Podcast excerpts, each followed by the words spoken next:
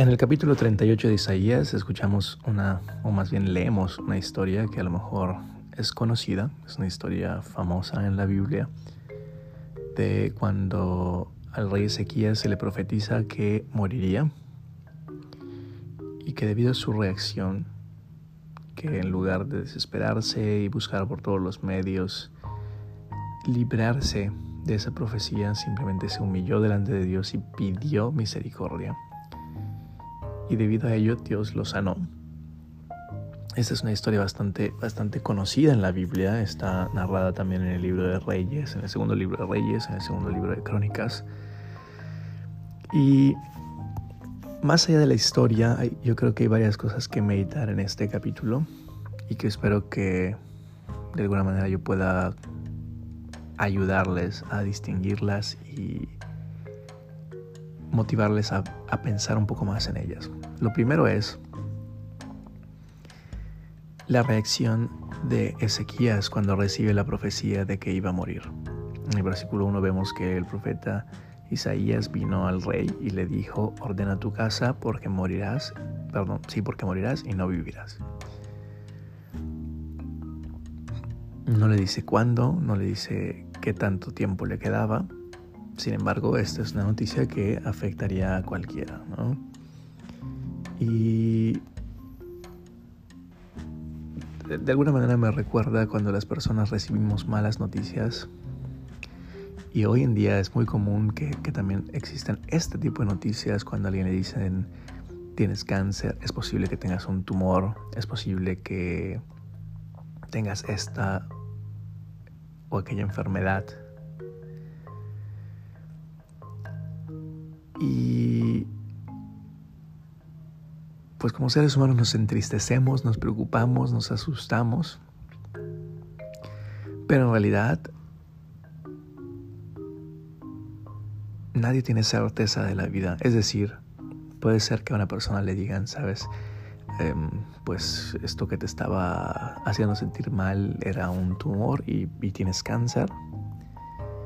Y es muy posible que sea un cáncer que avance muy rápido y acabe con tu vida en realidad se sigue encontrando en las mismas condiciones que otra persona que está totalmente saludable. ¿Por qué? No tenemos certeza de la vida. Sin embargo, este tipo de noticias evidentemente oscurecen nuestra alma, oscurecen nuestro ánimo. Y nuestra reacción es importante. Al menos eso es lo que creo que en el capítulo Dios quiere decirnos, Dios quiere mostrarnos. En el versículo 2, Ezequías simplemente Dice, volvió su, su, su rostro a la pared. O sea, se, estaba ahí con Isaías, pero en vez de gritar y, decir Dios, Dios, ¿por qué? Él, digamos que tomó una posición de privacidad y a solas con Dios, puso su rostro en la pared y a solas con Dios habló con él y le hizo, y, e hizo una oración a Dios y le suplicó que pues acordara de que él había sido un rey que lo obedecía, que andaba en sus caminos, que había confiado, ahora sí, que había confiado en la liberación de Jehová, a diferencia del de, resto del pueblo que confiaba en sus alianzas militares, que confiaba en su riqueza, en su estabilidad económica, él había confiado en Dios con el remanente. Y pues Ezequiel dice, acuérdate de eso. Solo eso te pido, acuérdate de eso. Y dice, y lloró Ezequías con gran lloro. Este, este versículo a mí me parece muy importante porque vemos que ante una mala noticia o ante una noticia, más allá de una mala noticia, una, noticia que, que te pone a reflexionar sobre tu vida, Ezequías hace por lo menos estas cosas. Busca privacidad, aunque sea una aunque sea muy, muy leve la acción, ¿no?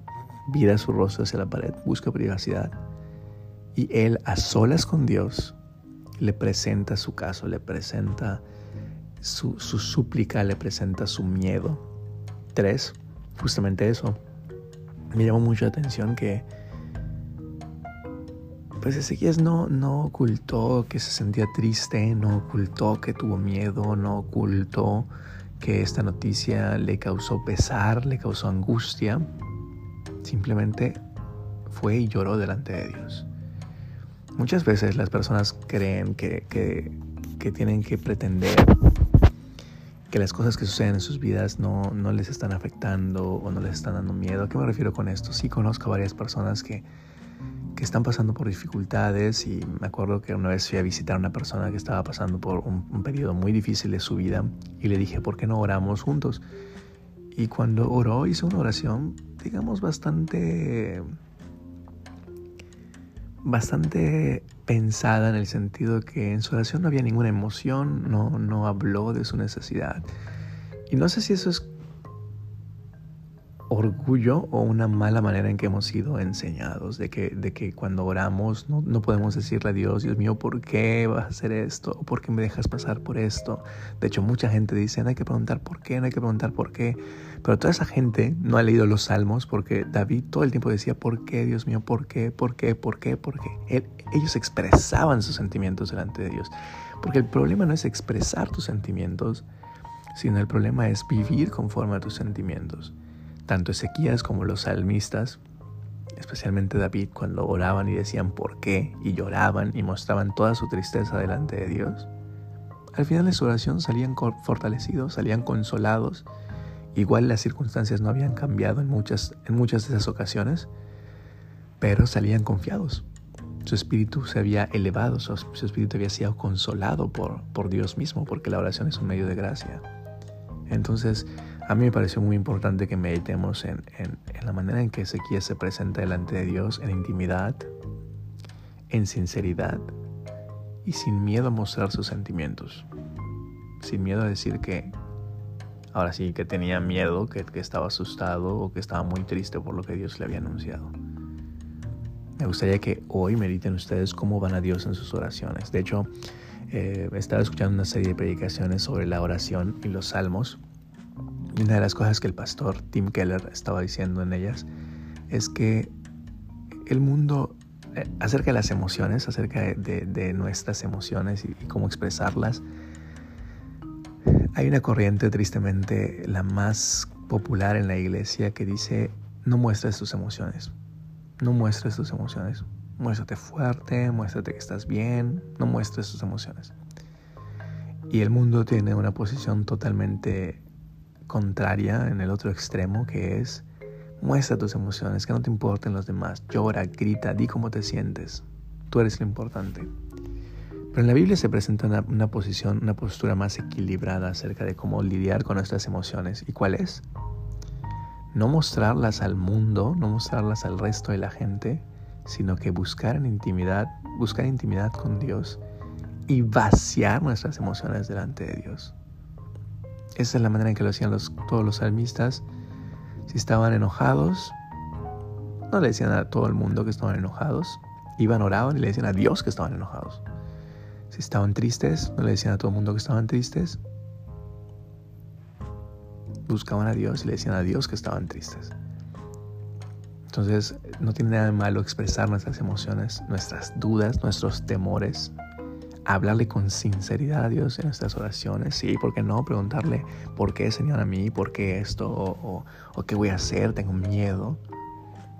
Porque al final, al ser la oración en medio de gracia, cuando la hacemos con sinceridad, la gracia de Dios nos fortalece y nos consuela. Y podremos vivir en las mismas circunstancias.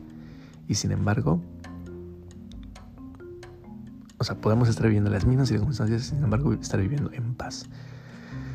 Y esto me trae a la mente algo que, quizá le dedique otro episodio más adelante, fuera de la serie de, vida devocional, pero un, uno de mis tíos me decía que hablara acerca de la respiración y lo que significa la respiración, sobre todo ahora en, esta temporada de pandemia, cuando lo principal que le falta a la gente que se pone muy mal cuando se contagia es la respiración.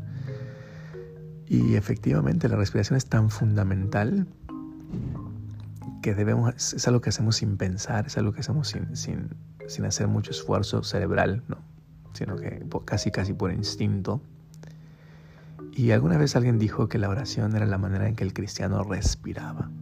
Así que la oración también se tiene que volver de ese mismo modo un hábito que, que, ya lo hacemos casi casi sin pensar, ah, voy a orar ahora, no, sino que todo el tiempo estamos en constante oración hacia Dios. Y precisamente cuando estamos en, circunstancias difíciles es como si nos estuviéramos aguantando la respiración y a menos que oremos con sinceridad, nunca sentiremos que el aire vuelve a nosotros. Así que consideren este capítulo como una enseñanza acerca de ello.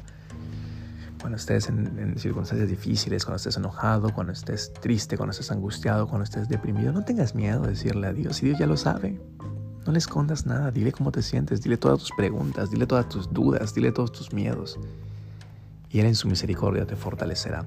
Y puede ser que todavía sigas viviendo en medio de esas circunstancias, pero vivirás en paz en medio de esas circunstancias. Dios evidentemente respondió a esa oración sincera, a esa oración en donde Él fue reconocido como, como el más importante, como el único que podía librar, que era finalmente lo que se buscaba en toda la profecía anterior. Y le anunció a Ezequías que escuchó su oración, que vio sus lágrimas y que por lo tanto iba a vivir otros 15 años. Me parece que inmediatamente después em, le dan una señal al profeta Ezequías. De hecho, cuando Ezequías hace su oración, cuando escribe su oración en el último versículo del capítulo, el 22 dice, asimismo eh, había dicho Ezequías, ¿qué señal tendré de que subiré a la casa de Jehová? O sea, igualmente Ezequías pide una señal de que esto es cierto y Dios le da una señal. Y esto contrasta al inicio del, libro de Isaías. Recuerdan que hubo un rey al que le dijeron, pídeme una señal de que esto será así. Y el rey dijo, yo no necesito señales de parte de Dios. Como si confiara mucho. No, miren Ezequías, él dijo, no, sí, sí, sí, Señor, dame una señal, necesito una señal. Sea, yo confío, pero necesito que me ayudes a confiar más. No tuvo temor de decir, de reconocer su estado, su fe, su debilidad, su, su, su, necesidad. Entonces tengan mucho en cuenta ello. Al final del capítulo vemos una oración del rey Ezequías, vemos la oración del rey Ezequías, pero ahora sí escrita para todos, escrita para el público en general. Vemos cómo estaba deprimido, versículo 10, 11, 12, 13, 14, cómo estaba deprimido, cómo estaba, se sentía consumido, se sentía deprimido, triste, ansioso. Pero dijo, Jehová, violencia padezco, fortaléceme. ¿Y qué pasó? Que Dios hizo milagros en él. Y por eso él prometió, el versículo 15 de Ezequiel dice, andaré humildemente todos mis años. Ahora sí entendí que todo, puedo tener todo, puedo no tener nada, pero mi vida está en las manos de Dios. Así que andaré humildemente todos mis años. Y esta, este momento en mi vida me ha hecho pensar en ello y este momento en mi vida me ha hecho entender esto. Y lo único que me que me queda en este capítulo es este versículo que dice, He aquí amargura grande me sobrevino la paz, mas a ti agrado librar mi alma del hoyo de corrupción, porque echaste tras tus espaldas todos mis pecados, versículo 17. Y esto me recuerda que el principal problema del hombre no es la enfermedad, no es la muerte, no es la pandemia. El principal problema del hombre es el pecado. Pero Dios nos puede librar del pecado y echar en la espalda de Cristo todos nuestros pecados y clavarlos en la cruz y condenarlos en la cruz para que nosotros podamos ser libres. Ojalá que cada uno de nosotros podamos meditar realmente en ello. Porque solo Dios puede salvar. Versículo 20, Jehová me salvará. ¿Y cuál es nuestra reacción ante la salvación de Dios? Ya sea que nos haya librado de una enfermedad, nos haya librado de un estado de ánimo, nos haya librado de la depresión o nos haya librado también y principalmente nos ha librado del pecado si hemos creído en Jesucristo, ¿cuál debe ser nuestra reacción? Una vida entera de adoración, una vida entera de alabanza, una vida entera de proclamar las grandezas de nuestro Dios. Que Dios te bendiga.